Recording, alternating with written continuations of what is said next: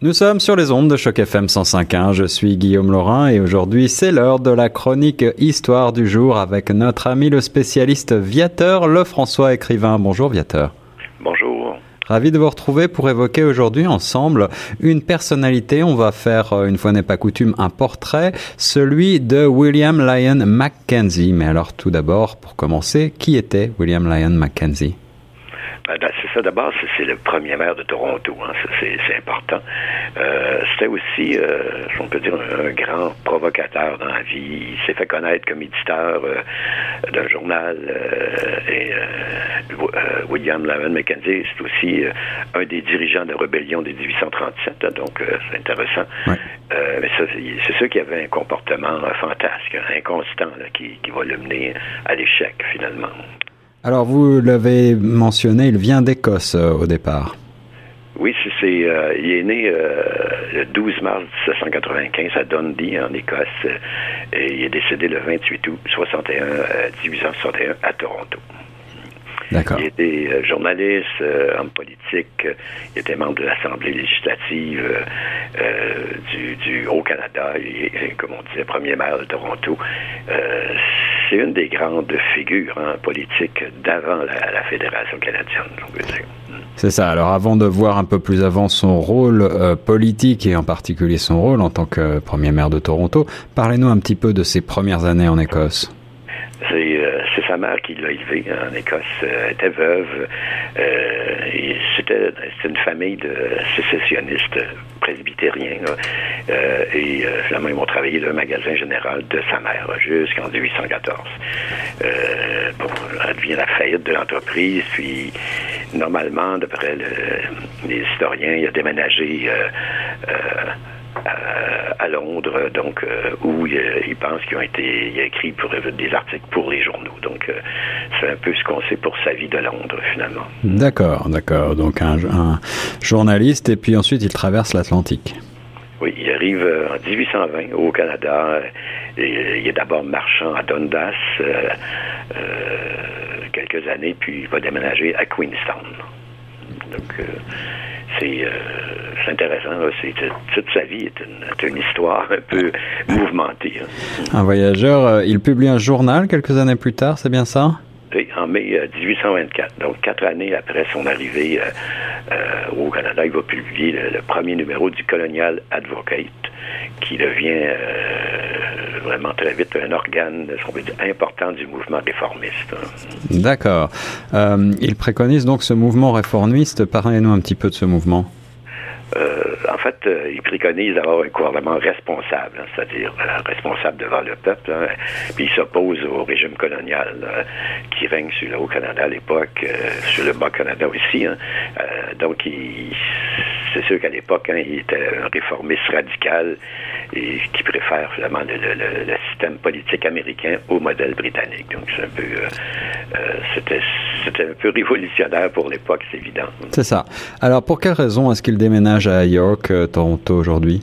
C'est pour être plus près de l'Assemblée euh, législative. Hein, euh, même en 1824, son entreprise, tout. Euh, il a un style direct, énergique, hein, puis il va, c'est sûr qu'il dénonce vraiment avec fermeté le pacte de famille dont on a parlé hein, il y a quelques semaines. C'est une, une oligarchie politique, économique euh, qui contribue, euh, ça contribue vraiment à, sa popularité. Là.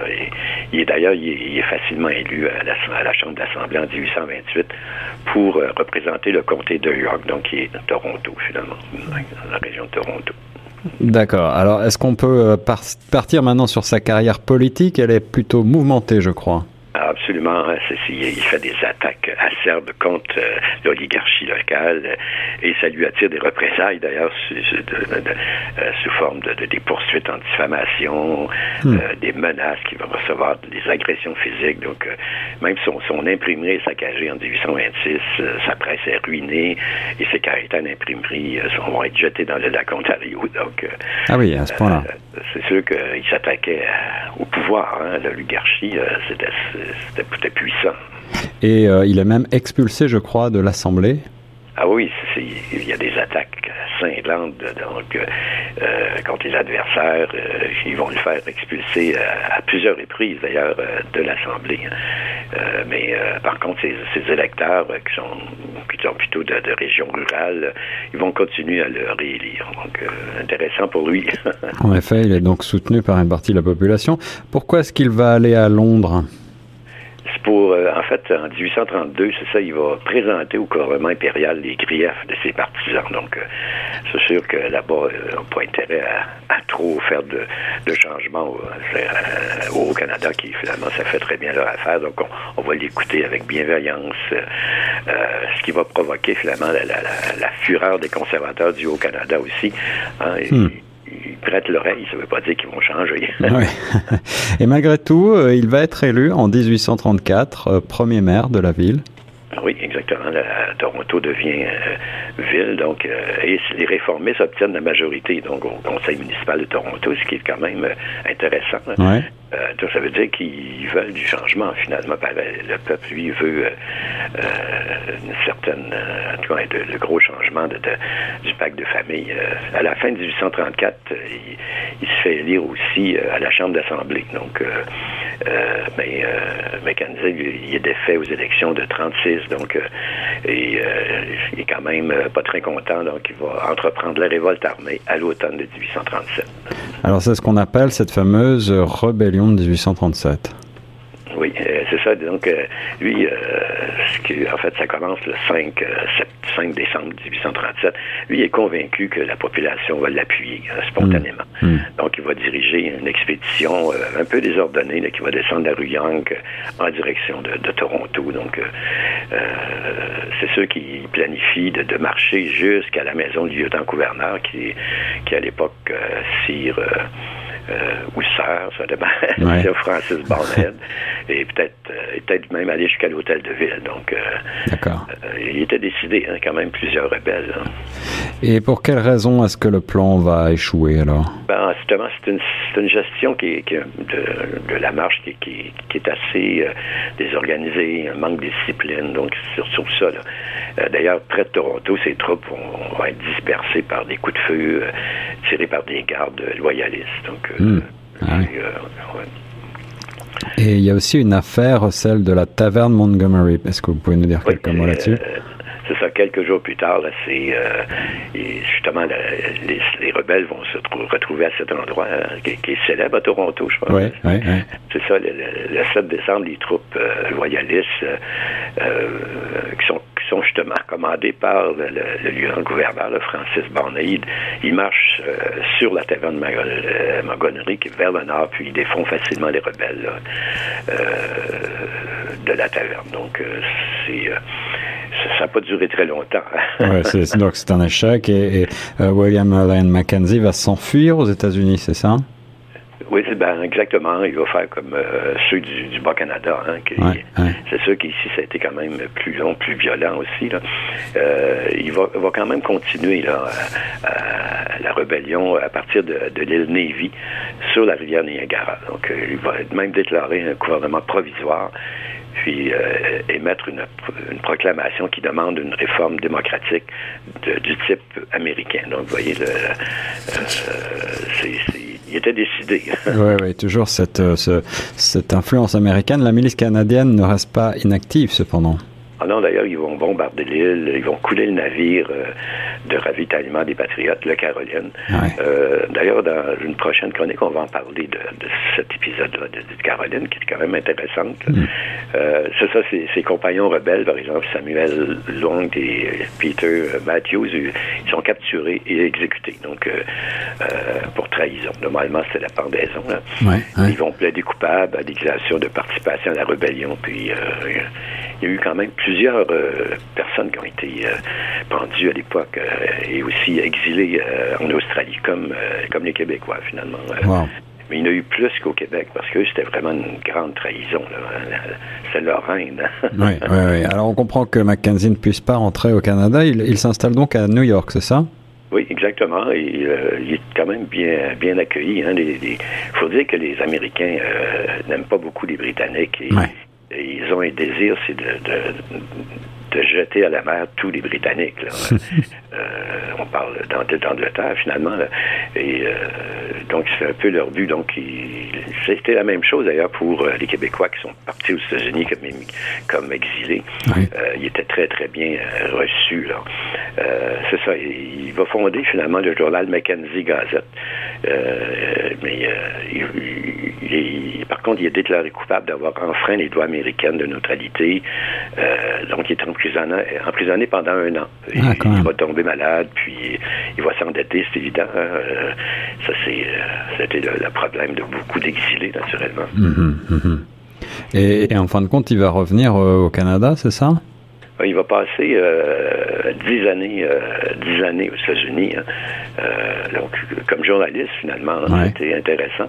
Et il va revenir euh, euh, au Canada en 1849, après avoir obtenu le pardon du gouvernemental, du gouvernement. la même année, finalement, que le pardon des, Québécois aussi, ah des ah exilés en Australie, le pardon pour tous, donc, parce que finalement, il y, a, un nouveau régime aussi, là, depuis dix ans. Donc, il va, c'est ça qu'il il, a, il hâte de reprendre sa carrière journalistique politique hein, dès qu'il arrive. Euh. C'est ça. Alors donc 1849, il revient au Canada et euh, il se présente comme député. Euh, il est élu d'ailleurs député de, de Alderman. Euh, puis euh, il va, c'est sûr, hein, il, est toujours très énergique jusqu'en 1857. Donc il va prendre sa retraite finalement et, il va publier d'ailleurs une, tout de suite après une, une, satire politique intitulée Mackenzie Weekly Message. Donc hmm. probablement que les gens peuvent le retrouver à la, bibliothèque ou ce, livre-là, ou en tout cas cette satire-là, qui pourrait probablement, qui devrait être quand même très intéressante pour euh, l'époque. Hein? En effet, en effet, en particulier pour Toronto. Il décède en, 1861. Quels sont, euh, qu'est-ce qui se passe dans ces dernières années? Ben, enfin, il, laisse le souvenir hein, d'un homme euh, ardent, euh, attaché à ses principes. Hein, ça, c'est certain, avec euh, toute sa vie quand même très mouvementée. Donc, il est mort à sa, résidence de la rue Bande, qui est aujourd'hui un lieu historique et un musée de Toronto. Mm. Donc, il y a quand même un bon souvenir de lui, c'est sûr. Hein. Les gens qui font, des actions comme ça restent toujours finalement très longtemps dans la mémoire. Un personnage politique et historique extrêmement important, mais il continue, même encore aujourd'hui après sa mort, à être euh, une personnalité controversée, n'est-ce pas? Ben, en fait, il est, considéré comme euh, par certains comme une personne qui a échoué en politique. Hein. Critiques le décrivent comme euh, un maire inefficace, incapable d'éliminer la dette de Toronto ou de rassembler le conseil hein, qui était divisé. Donc, ses détracteurs lui citent son manque de gestion cohérente comme une, pour eux, c'est vraiment une, lacune fatale. Hmm. Et d'autres soutiennent malgré, malgré tout, euh, malgré ces critiques, d'autres le soutiennent? Ah, C'est sûr, absolument. Il y avait des admirateurs. Hein. Ça, euh, certains soutiennent que euh, Mackenzie est un héros politique. Vous voyez, c'est, mm-hmm. il, pense qu'il a aidé à définir les éléments nécessaires à une société démocratique hein, dans, dans ce, ce Canada-là qui, qui voulait naître. Hein. Et l'ancien maire de Toronto, d'ailleurs, John Sewell, lui a écrit une biographie sur le personnage qui, est paru en 2002. Donc, euh, hmm. euh, donc il, est loin d'être oublié. Hein. En effet, donc on lui rend hommage. L'ancien maire John Sewell, euh, comment est-ce qu'il aborde le sujet exactement? Lui, il soutient que, que, les idéaux démocratiques qui sont peut-être radicaux là, pour l'époque, mais de William Lavon Mackenzie ont favorisé la participation du public au processus démocratique. Donc, ce qui est quand même hmm. très important. Hein, dans les élections à l'époque, c'est pas comme aujourd'hui. Des fois, c'est comme ici. En tout cas, c'était souvent à main levée. Puis, euh, euh, les, bureaux de, les bureaux de vote euh, étaient vraiment contrôlés par le parti au pouvoir, souvent.